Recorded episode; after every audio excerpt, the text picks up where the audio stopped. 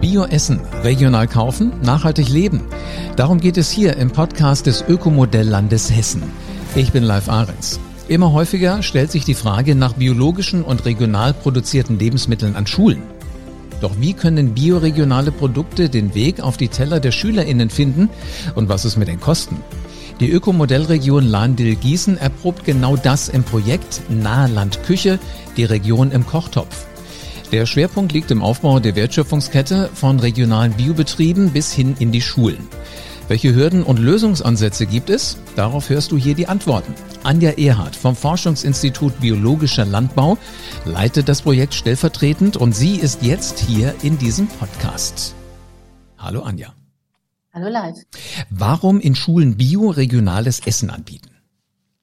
Ja, es ist ja in den Schulen wie in der Gesellschaft ganz allgemein ähm, Thema geworden, sich um Regionalität, um Bio, um Saisonalität zu bemühen, Fragen von Anbauweisen, von äh, Lebensmitteln, ähm, Tierhaltungsformen, alles das sind Themen, die auch im Unterricht Einzug gehalten haben. Und es wäre natürlich auch schön und wünschenswert, wenn sich das auch in der Schulverpflegung dann fortsetzt, was ich vielleicht vorher im Unterricht gehört habe. Und äh, außerdem spielen ja Themen wie die Wertschätzung in, in der Region, Wertschöpfung in der Region äh, stärken, überhaupt die Region stärken. Das sind ja so, so Themen, wo man, wenn man in die Gesellschaft reinhört, merkt, da gibt es gewisse Sensibilitäten und sicherlich hat Schule und dann damit dann eben auch Schulverpflegung eine gewisse Verantwortung, dem auch gerecht zu werden. Und deswegen dieses Thema und deswegen auch dieses schöne Projekt. Ey, du hast absolut recht. Ähm, denn wenn, wenn ich wirklich was im Unterricht lerne und ich krieg dann nicht das Gleiche auch nachher auf den Teller gelegt, frage ich mich auch, was, was ist jetzt wirklich dann so die, das richtige Leben? Ne? Und dann hätten wir wieder die Geschichte, Theorie und Praxis und sowas. Finde ich faszinierend. Manchmal liegt das so nah beieinander, man sieht's nur nicht. Ja, ja, es ist nur eben auch ein bisschen schwer ähm, umzusetzen teilweise. Also auch im, gerade wenn ich mal so an Grundschulen denke und mhm. sicherlich kennt das ähm, die ein oder andere Mutter oder der ein oder andere Vater auch zu Hause die Frage, wie kommt Gemüse in Kind? Äh, ist äh, gerade im Grundton eine oft gestellte Frage und auch sicherlich gibt es nicht das Patentrezept auch für die Caterer nicht, die es ja letztendlich umzusetzen mhm. haben. Und sicherlich muss man da und möchte ich auch gerne immer und tue es auch da, wo ich es nur kann, jedem Caterer eine Lanze brechen äh, dafür, dass es dann vielleicht nicht immer so dann die rote Beete vielleicht gibt, die jetzt aber dann gerade Saison hätte, weil man weiß, wie schwierig das umzusetzen ist. Aber trotzdem muss es und soll es versucht werden und deswegen sind wir an den Themen dran und alles im anderen äh, äh, allen macht es auch sehr viel Spaß, überhaupt sich um, um, um Thema Ernährung und äh, so weiter zu kümmern. Und sobald dann Kinder in irgendeiner Art und Weise auch da mitmachen können, äh, und sei es dann nur, dass sie mal auch teilweise in die Küchen reingucken können, jetzt momentan vielleicht nicht, aber so grundsätzlich gibt es ja immer mal Möglichkeiten oder im Unterricht irgendwas macht oder sogar etwas hat wie einen Schulgarten. Das ist natürlich aber die Erfahrung, dass man merkt, man pflanzt etwas, man sieht etwas, man wächst etwas, das kann ich essen. Das sind alles Themen, die natürlich auch dann die Akzeptanz steigern können, aber jetzt nicht primäre Aufgabe des Schulcaterers sozusagen, sondern da auch wieder so richtig in die Schulen gedacht. Und da muss man sagen, dass in Schulen da ganz viel passiert in der Richtung. Ich bin da immer ganz begeistert, wenn ich in Schulen reingehe, also wie sie versuchen, diese Themen aufzugreifen und das immer altersgerecht. Ich finde das aber auch faszinierend. Ich weiß nicht, ob es jetzt genau passiert ist, weil wir diesen Podcast heute aufzeichnen. Aber man ist ja dann irgendwie anders äh, sensibel. Und äh, ich war in einem Restaurant die Tage und da saßen auch zwei Kinder mit am Tisch. Die haben was ganz Banales bestellt. Aber ähm, dann fragten die, als die Teller kamen, was ist denn das hier? Und was ist denn oh. das? Wo ich erst gedacht habe, war ich auch so, als ich klein war, kann ich mich jetzt leider nicht mehr dran zurückerinnern. Aber genau das ist ja das, was, äh, was das Ziel wahrscheinlich auch ist, ne? zu sagen, hör mal, erkundigt euch mal, äh, guckt mal, was, was esst ihr da eigentlich so alles? Mhm. Und ähm, also die Schwierigkeit, habe ich schon rausgehört, ist, dass äh, rote Beete jetzt nicht so das Lieblingsgemüse eines Kindes ist. Auch für den einen oder Erwachsenen würde das, würde das zutreffen, glaube ich, ja. Aber bei den Kindern ist es eben so, was jetzt nicht heißt, dass es auszuschließen ist oder kein Kind das mag, aber es mhm. ist, wie es ist. Also in der, äh, sage ich mal, in der Top Ten äh, der Gemüsesorten, insofern es überhaupt eine Top Ten gibt und ob es eher eine Top Five ist, weiß ich schon gar nicht. Aber steht die äh, ähm, rote Beete sicherlich nicht an erster Stelle. Das ist einfach mal so. Okay, aber was spricht denn dafür? Also äh, was ist so die Idee dahinter, wirklich den Kindern nicht nur zu sagen, mal, das hast du gelernt und jetzt kannst du es auch noch essen. Steckt da noch mehr dahinter oder ist es einfach wirklich dieses Zusammenführen? Ja, das Zusammenführen und die Themen, die ich eben schon angesprochen mhm. habe, eben auch kennenlernen von, von Landwirtschaft, von äh, wo kommen die Produkte her, wie sieht was aus, wie schmeckt etwas, dann auch das Thema Vielfalt, Biodiversität. Also Vielfalt ist was Gutes und es ist einfach sehr schade, finde ich, und sehr einschränkend für Kinder, wenn sie über das ganze Jahr ausschließlich mit äh, Tomaten und äh, Gurken äh, ernährt werden, weil das so, sage ich mal, die beiden Dinge sind, Möhren, Möhren vielleicht noch, die gut akzeptiert werden mhm. und die so ein ja, Dauerprodukte sind bei uns äh, sozusagen in der Gesellschaft, aber das macht, es gibt eine Vielfalt und es gibt eine Vielfalt in unserer Region und das den Kindern eben auch zeigt, indem man beispielsweise auch durch Besuche auf, auf Höfen. Solche Angebote gibt es ja vielfältig auch in Hessen, mhm. ähm, äh, das einfach den Kindern näher bringt, um einfach alles vor dem Hintergrund der Akzeptanz. Und ich weiß, das, was ich mal gelernt habe als Kind, auch wenn sich das nicht sofort irgendwie im Jugendalter dann äh, ähm, sichtbar wird, was ich da gelernt habe, aber irgendwann kommt das eben, dass man weiß, das habe ich mal mitbekommen, das kenne ich und sich dann doch einfach eher interessiert, mhm. als bei Kindern, die da gar keinen Bezug ja. zu haben. Sagst du was Wahres? Ich kann mich noch erinnern, als ich das erste Mal Ferien auf dem Bauernhof gemacht habe, da äh, haben uns natürlich die Bauern nochmal gezeigt, was unten so aus der Kuh rauskommt. Und da äh, habe ich gesagt, super, da ist die Milch. Ähm, und aus welchem von, also für mich waren das irgendwelche Spender. Also, äh, dass das ein Euter war, habe ich damals noch nicht begriffen. Habe gefragt, okay, wo muss ich jetzt ziehen, damit's Müsli rauskommt? Da ist der Bauer, glaube ich, fast vor Lachen äh, im Stall mhm. umgekippt, weil der gedacht hat, ist ein Hammer. Also da denken die Kinder jetzt, da kommt alles fertig aus diesem Tier raus. Aber nicht, dass mhm. du halt so ein Händchen dafür brauchst, äh, was gehört wirklich zusammen. Genau. Äh, sagen wir, Andi, jetzt ist aber ja, müssen wir auch drüber sprechen, Bio kostet ja immer ein bisschen mehr. Mhm. Ähm, wie viel kostet denn so ein bioregionales Gericht im Schnitt? Schwierig zu sagen. Es kommt natürlich immer ein bisschen drauf an, von welcher Schule sprechen wir, von welchem Cater sprechen wir, sondern wie sind die, wie kommen die Kosten, also letztendlich dieser Verkaufspreis für das Essen zustande. Das gibt so viele Modelle, glaube ich, wie es Küchen gibt oder wie es Schulen gibt letztendlich. Ähm, aber ich würde mal sagen, wir reden hier nicht über einen Euro mehr und wir reden vor allen Dingen, vielleicht ist das schon in der, in der Frage, äh, nicht richtig, welches Gericht also kostet mehr, sondern wir würden in einer Beratung nie dazu hingehen zu sagen, biete bitte sofort ein komplettes Biogericht an, sondern wir schauen, äh, welche Produkte sind denn möglich. Also einmal möglich im Sinne von verfügbar, also was gibt's überhaupt in der Region? Ähm, welche Mengen habe ich, also eine Bedarfsmenge zu machen? Was mhm. brauche ich denn jetzt, wenn ich mir überlege, äh, mal zum Thema Fleisch beispielsweise, was empfiehlt da die DGE, einmal in der Woche Fleisch, 90 Gramm in Grundschülern, dann weiß ich, wie viel, wenn ich hochrechne, wie viel Fleisch brauche ich denn sozusagen über das Jahr, habe ich das aus der Region, ist das verfügbar? Und eben bei anderen Produkten im vegetarischen Bereich auch. Das heißt, äh, die Herangehensweise wäre in der Tat so, dass man ähm, nach einzelnen Produkten schaut. Und damit hat man natürlich auch einen Hebel, eine Stellschraube für die Kosten. Also klar, wenn ich sage, wir haben jetzt hier hier, weiß ich nicht, ein Nudelgericht, ein Pastagericht, konventionell bisher, machen das komplett bio, könnte es auch sein, dass sich das verdoppelt.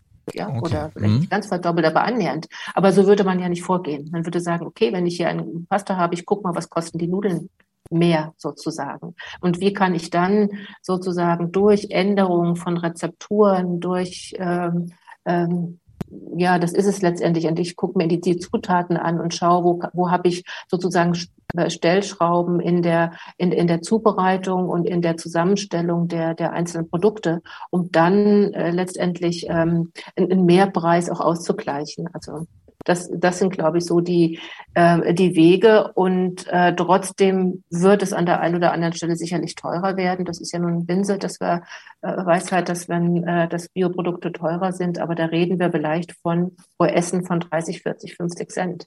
Ah, das ist doch nicht wirklich nicht viel. Ähm, sag mal, ähm, also ich merke schon, Kommunikation ist ja auch ganz wichtig. Man, man muss Menschen mhm. abholen, wenn man sowas verändern will. Wer ist denn betroffen, wenn Bioessen äh, in den Schulen angeboten werden soll? Ja, wer ist betroffen? Also die Eltern sicherlich. Mhm. Und das mhm. merken wir eben auch, wenn wir anfangen, ähm, diesem Thema ähm, äh, Bio, also mal so ganz klassisch, kommen eine Schule rein, die sagt, oder ist ein Caterer vielleicht in der Schule, die sagt, wir möchten uns diesem Thema öffnen. Oder wir sind vielleicht auch gefordert, äh, dies zu tun, weil die an der, Ansch an der Ausschreibung beispielsweise steht, dass wir eben 20 bis 30 Prozent Bioanteil anbieten sollen. Dann sitzen dort eben Eltern auf der einen Seite, sitzen natürlich auch die Lehrkräfte auf der anderen Seite, sitzt vielleicht die Schulvertretung, die Schüler Schülervertretung, äh, jemand vom Elternbeirat. Und das ist schon mal, denke ich, ein guter Ansatz, dass man versucht, die gesamte Schulkonferenz auch zusammenzubekommen um einfach mal ein, gemeinschaftlich so, so einen Konsens zu entwickeln, wo wollen wir eigentlich hin mit unserer Schulverpflegung. Mhm. Und das ist immer so meine erste Frage, auch in der Beratung, wenn jemand sagt, wir fangen an mit Bio, frage ich, warum? Und dann sind die erstmal ganz entsetzt und sagen, ja, wieso? Sie sind doch die Biotante, Sie sagen doch immer, wir sollen hier Bio machen. Und jetzt fragen sie uns, na, warum wir das machen? Und sag, ja, mir ist es einfach wichtig, am Anfang so die Zielsetzung festzulegen. Also wenn ich nach einem halben Jahr wieder zu Ihnen komme, was möchten Sie gerne, was sich in der Schulverpflegung geändert hat? Sind es da Teile in der Mittagsverpflegung, wo Sie sagen, die hätten wir gerne regional oder da hätten wir gerne einen Anteil von Bio? Da schauen wir mal oder wir schauen im Frühstücksbereich, in diesen ganzen, sag ich mal, was ist der Kiosk so bietet, dass wir da vielleicht einzelne Produkte haben, die wir uns rausnehmen, gucken, ob wir einen Biobäcker haben, ist das vielleicht, geht's dahin. Also erstmal zu gucken, wo, wo ist überhaupt, was möchten wir überhaupt? Und wenn Sie dann einfach nur diese Frage und dieses Warum in die Runde stellen, dann haben Sie dann zehn Personen und zehn verschiedene Ansichten darüber, wie sozusagen die Entwicklung ja. sein soll. Mhm, und sich darauf erstmal zu einigen und zu sagen. Und da bin ich immer so ein Freund von, geht kleine Schritte. Also mhm, macht das nicht genau. so groß am Anfang. Also nicht zu sagen, wir möchten hier gerne sofort 100 Prozent oder 80 Prozent äh, im nächsten Monat so ungefähr. Es kommt immer mal vor, sondern nehmt euch einfach die Zeit und schaut, was ist möglich und holt jeden mit und da hat man natürlich die Kostenfrage auf der einen Seite und hat natürlich auch die Frage, wo kommt es überhaupt her, die Beschaffung auf der anderen Seite. Die Fragen der Akzeptanz habe ich schon angesprochen. Also alle sozusagen mitzuholen und das bedeutet, man braucht einfach mal für sich klar, wo soll eigentlich die Reise hingehen. Hm, Kann ich äh, verstehen. Aber letzten Endes hat es ja auch was mit Gewohnheiten zu tun. Und gerade so Essen, mhm. da ist man ja auch gewohnt, man möchte das haben, was man schmeckt, wo man weiß, es schmeckt. Und wenn mhm. dann auf einmal es heißt, jetzt geht alles anders, kann ich verstehen, dass da der eine oder andere sich vielleicht auch so ein bisschen über überfordert äh, vorkommt. Aber sag mal, gibt es denn eigentlich äh, ein ausreichendes Angebot an bioregionalen Lebensmitteln, um wirklich alle Kinder versorgen zu können? Es kommt natürlich schwer auf die einzelnen Regionen an. Also äh, mit Vollsortiment, also alle Produkte 100 Prozent ganz klar nein.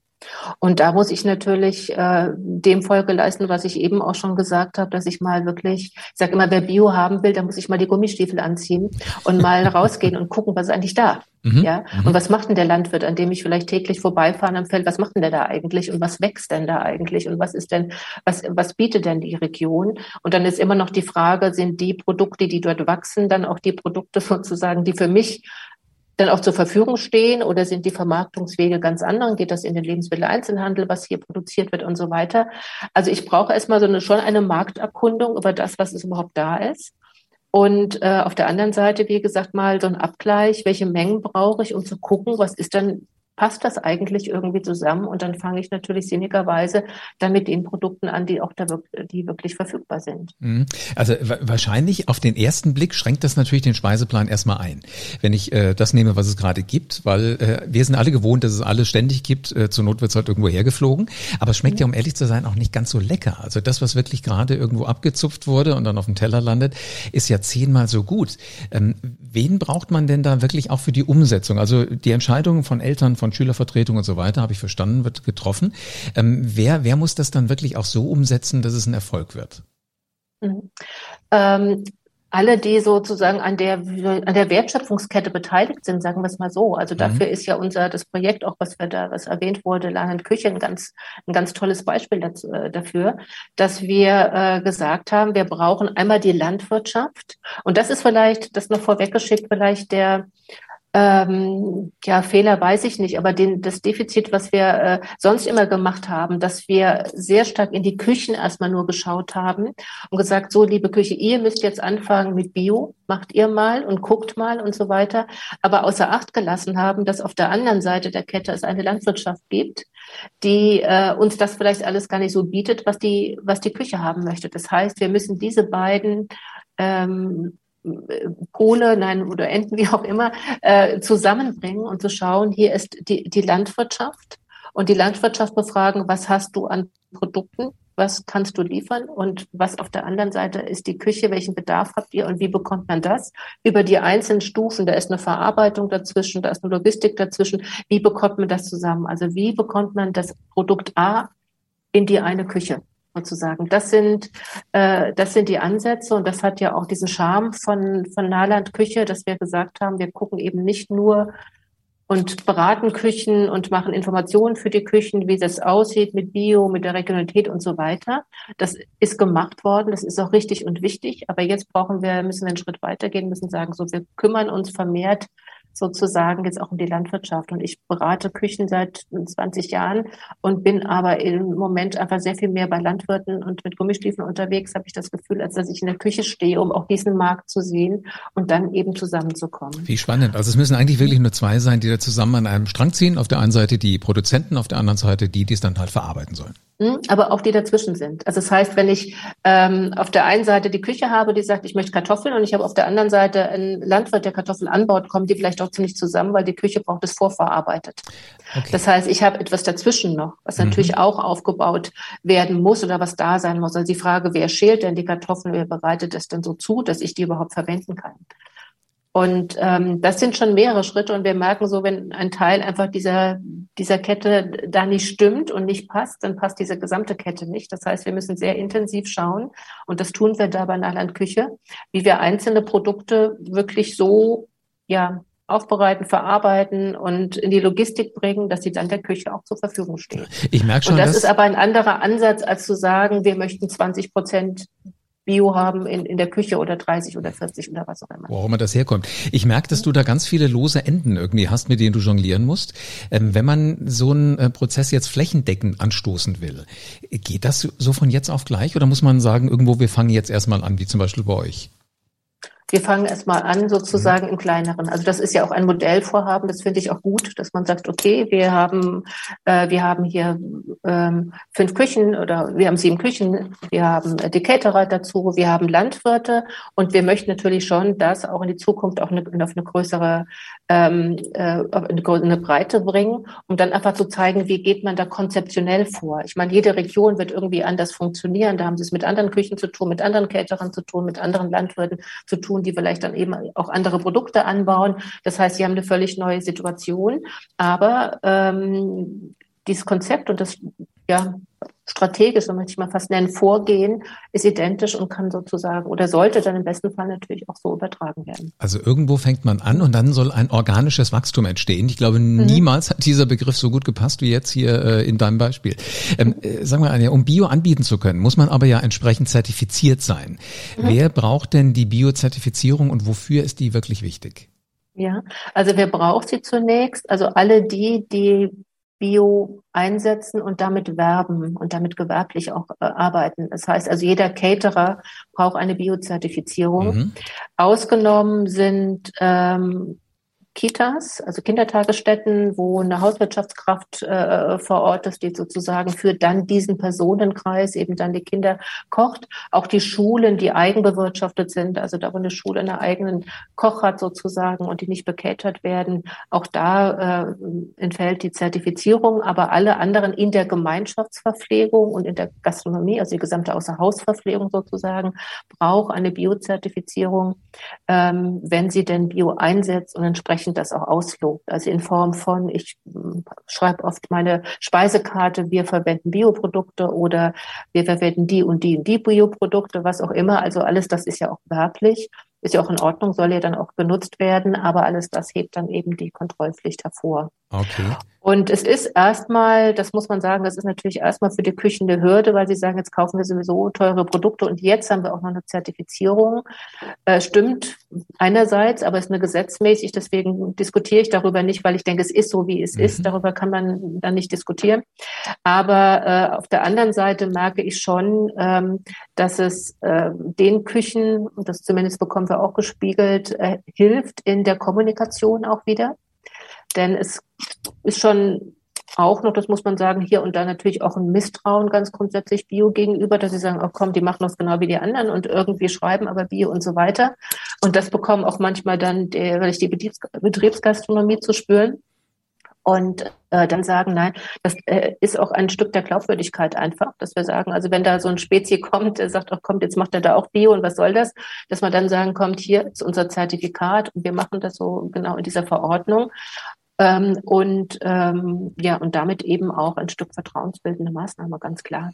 Und es ist einfach auch folgerichtig. Also wenn der Landwirt sozusagen und dann auch ein Biobäcker oder ein Biometzger, also in der Verarbeitung kontrolliert werden und man eben sagt, es ist eine Prozess- Verordnung, mhm. die eben vom Acker bis zum Teller sozusagen sichert, dass eben dieses Produkt mit nichts irgendwie kontaminiert ist, was nicht im Sinne der Verordnung ist, dann ist es ja nur folgerichtig, dass es die Großküchen und die Gastronomie entsprechend einschließt. Und man erlebt es immer noch mal so hier und da, dass man dann mir zuletzt passiert, dass ich dann im Restaurant bin und denke, oh guck mal, die haben ja Bio und dann frage ich nach und dann heißt ach nee, da haben wir mal eine Aktion gemacht vor, äh, vor, vor oh, im letzten Jahr und da ist das noch so mit drin mhm, und das verstehe. geht nicht. Nee, ne? kann das, nicht sein. Das, geht, das ist nicht einfach, das geht ja in Richtung irgendwie Verbrauchertäuschung und da ist man irgendwie völlig humorlos äh, in diesem Land bei dieser bei der Geschichte auch zurecht. Mhm. Sag mal jetzt, äh, wo ich dich gerade da habe, äh, es gibt ja auch so verschiedene Begriffe, die ähnlich klingen, aber doch wieder unterschiedliches äh, beinhalten. Bio und bioregional. Macht das einen Unterschied?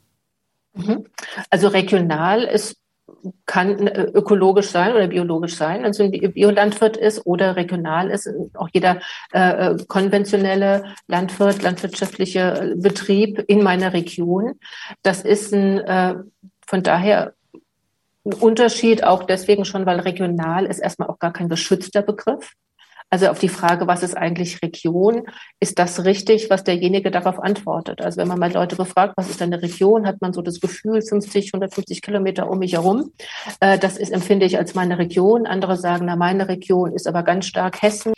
Und äh, in anderen Zusammenhängen käme man eben bei dem Wort regional zu einem anderen Ergebnis, was es dann beinhaltet und wie man das für sich definiert. Hingegen ist Bio ja klar definiert durch die Verordnung. Also was ökologisch ist und was biologisch, dafür gibt es die Verordnung und da steht es erstmal ein Synonym, Öko und Bio.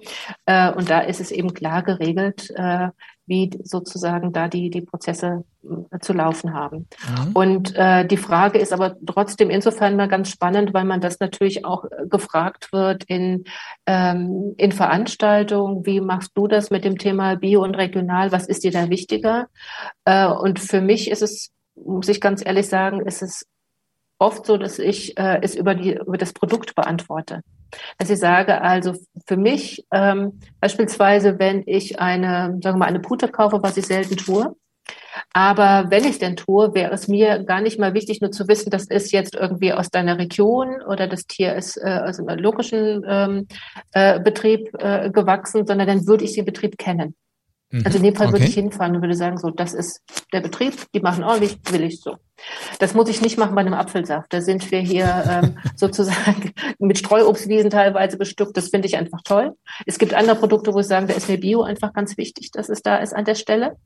Und in anderen Sachen kann es sein, dass es für mich, dass ich einfach schön finde, dass es in der Region ist. Und es geht ja auch um eine Region zu stärken mhm. und äh, die alles, was damit zusammenhängt, Arbeitskräfte in der Region und so weiter.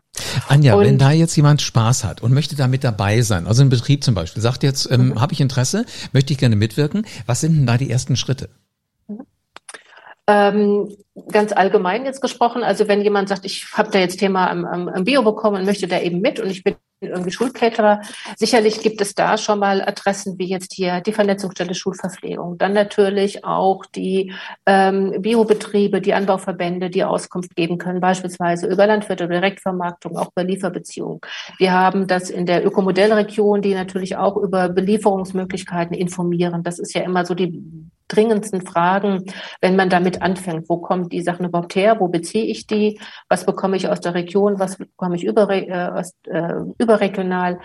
Aus schulischer Sicht gesprochen gibt es ähm, Projekte beispielsweise wie in Hessen wie Bauernhof als Klassenzimmer, äh, wo man sozusagen dann auch das, was wir eben schon mal besprochen haben, Kinder in, in die Landwirtschaft bringen kann, um mal zu gucken, kennenzulernen, wie funktioniert eigentlich Landwirtschaft ganz allgemein äh, in diesem Land und speziell dann eben auf diesem Hof, einfach um da auch ja, Sensibilisierung zu schaffen. Also und da gibt es sicherlich auch noch mehr Projekte an der Stelle. Es gibt ähm, Beratung oder beziehungsweise Workshop-Reihen für Schulen wie Bio kann jeder beispielsweise, wo genau dann informiert wird, wenn es über die die Umsetzung dann letztendlich geht. Also wie kann ich einen Speiseplan verändern beispielsweise, damit es eben auch mit den Mehrkosten äh, funktioniert. Also auch da gibt es entsprechende Tipps dazu, auch ganz nicht nur in Theorie, sondern teilweise auch in Praxis, also indem man zusammen kocht und äh, einfach da mit verschiedenen Produkten, mit denen man vielleicht sonst auch nicht so arbeitet, äh, dann äh, in Berührung kommt. Also da denke ich, hat man schon so einige Ansätze, aber ich würde erstmal Modellregion und da denke ich, sind auch äh, entsprechend ähm, Informationen äh, gesammelt, genau wie eben auch beim Landwirtschaftsministerium, also da wo jetzt beispielsweise Bauernhof als Klassenzimmer dann auch ähm, angeschaut werden kann und sich da beworben werden kann auch für eine Teilnahme. Ich finde das hoch interessant und ich bin sehr gespannt, wie die Kinder darauf reagieren und wie sie sich dann freuen, wenn sie tatsächlich so ein Stückchen mehr richtig gesundes Essen kriegen. Anja, vielen herzlichen Dank für die, äh, die Einführung in ein doch tatsächlich zukunftsträchtiges, ähm, vielversprechendes Thema. Vielen Dank, gern geschehen. Anja Erhard vom Forschungsinstitut Biologischer Landbau. Also äh, wieder eine spannende Folge von diesem Podcast. Also ähm, irgendwie soll Essen und Gesundheit im Unterricht stattfinden und dann am besten auch auf dem Teller. Das finde ich so nachvollziehbar. Und Eltern müssen dann natürlich mit dabei sein, die Schülervertretung auch und die Landwirtschaft und die Küchen, die sollten zusammenarbeiten und am besten fängt man es erstmal so im kleinen Kreis an, damit man dann niemand überfordert und dann kann ja ein organisches Wachstum, ich finde das Wort hier so klasse, es passt wirklich wie die Faust aufs Auge, kann man sich ja dann entwickeln. Das ist wirklich spannend. Ja, und wenn du weitere spannende Themenwünsche hast, bitte unbedingt an uns schicken. Einfach in den Show Notes auf die Mailadresse klicken und schon kannst du deine Frage herschicken. Ich bin gespannt, was du so alles wissen möchtest. Und dann hörst du hier im Podcast die Antwort von Menschen aus der Praxis. Also von LandwirtInnen, VerarbeiterInnen und VermarkterInnen oder eben von Experten, wie von Anja gerade eben. Die wirst du alle kennenlernen und wirst deren Perspektiven auch hören. Das sind alles Menschen mit individuellen Erfahrungen und einer ganz persönlichen Geschichte. Quasi die Reise, die Anja gerade auch schon mal genannt hat, vom Acker bis zu deinem Teller. Und damit du keine Folge von diesem Podcast verpasst, kann ich dir nur einen absolut heißen Tipp geben. Abonniere diesen Podcast jetzt.